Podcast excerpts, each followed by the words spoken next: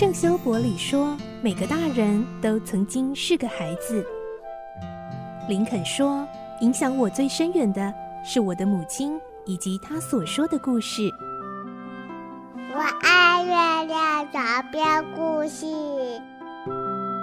晚安，月亮床边故事。小青姐姐邀请每一位大孩子、小孩子一起听故事，不管多忙，也要和你一起听故事。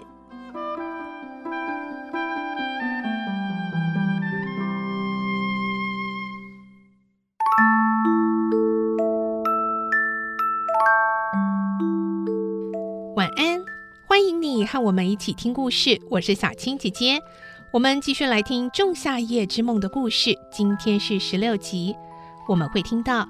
奥白朗偷偷看到了海伦娜和蒂米屈律斯的争执，他想帮帮可怜的海伦娜。来听今天的故事，《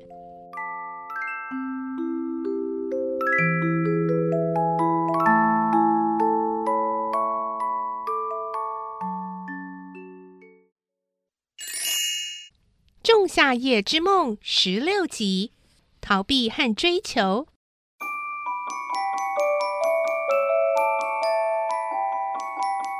躲在一旁听见他们谈话的奥白朗，心中十分震惊，而且感到不是滋味。人心为何如此倔强，想爱谁就非谁不可呢？蒂米屈律斯如此，海伦娜也是如此。这些年轻人的心，真是一味贪求而不晓得知足啊！哎呦，随你们去胡闹，这不干我的事啊！虽然奥白朗起初这么想。但是后来转个念，又觉得那女孩怪可怜的，有点放心不下。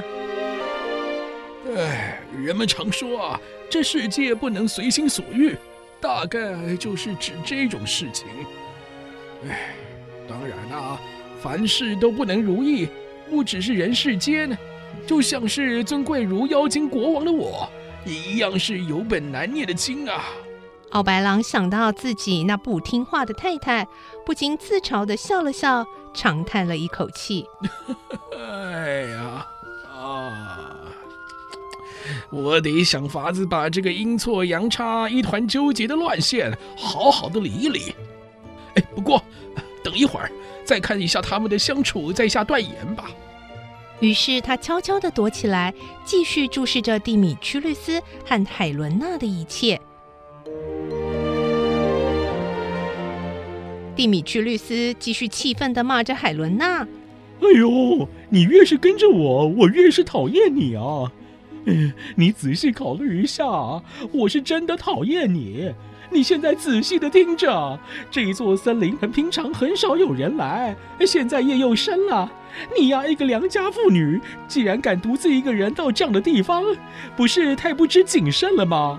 万一发生了什么事啊，我绝对不会保护你的。”海伦娜说：“你不保护我没有关系，但是你所具备的人格会挺身而出。”“嘿嘿，不可能啊！呃，好啊，那我只有逃开你，让你永永远远的留在这儿啊！我要逃到你跟不到的地方去。”“你你要逃开我？那么从此以后，阿波罗和戴波尼的故事岂不是要倒着写了？”波尼是河神的女儿，是一个很漂亮的少女，因此太阳神阿波罗热烈地爱慕着她。但是黛波尼早已下定决心，一辈子不嫁人，所以无论阿波罗怎么追求，她都尽可能地逃避。不过最后还是阿波罗的力气大，而且跑得快，眼看就要追上黛波尼，在千钧一发之际。戴波尼突然请求他的父亲河神把他化为月桂树。戴波尼原来就是希腊语中月桂树的意思。蒂米屈律斯，难道你不这么想吗？假使这里有一只鸽子和一只鹰，那么被追逐的一定是鸽子，而追逐鸽子的一定是鹰了。因为如果是温柔的小鹿要去追捕猛虎。结果一定是徒劳无功的。哦，我实在不想再听你唠叨了，我要走了。要是你再跟着我，我一定要给你一点颜色瞧瞧。蒂米去律斯说着，拔腿向森林深处拼了命的跑进去。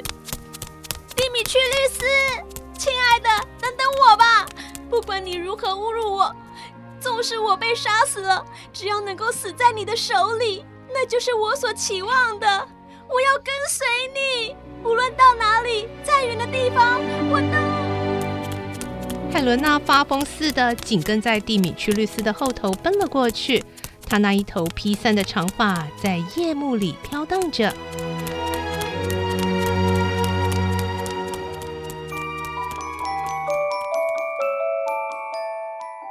奥白朗目送着他们俩奔跑的身影，一边说：“哎呀呀呀，太不像话啦！”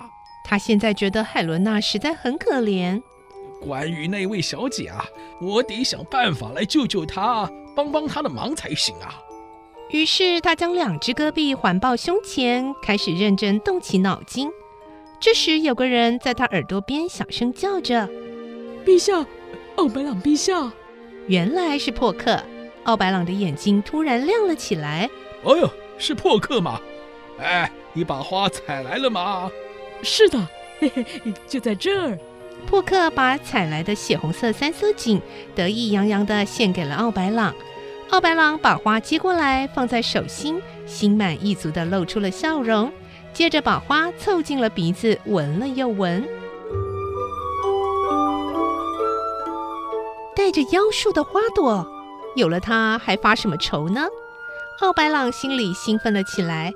接着，为了使砰砰跳动的心缓和下来，他闭起眼睛来养神。不一会儿。堤岸边一片茴香、紫罗兰、野蔷薇和金银花互相争艳，眼花缭乱的美景历历在目地映现在他的眼帘里。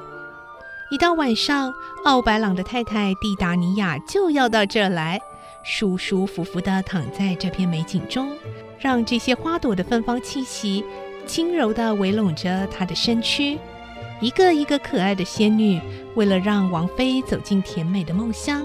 在她的四周跳起环舞，然后蒂达尼亚就慢慢的入睡了。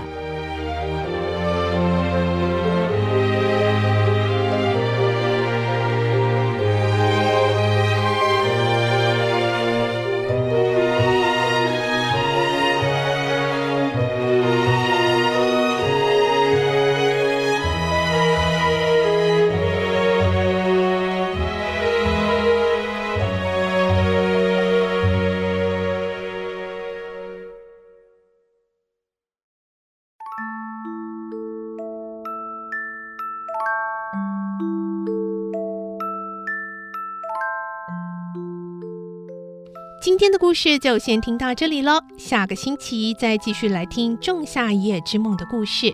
我是小青姐姐，祝你有个好梦，晚安，拜拜。小朋友要睡觉了，晚安。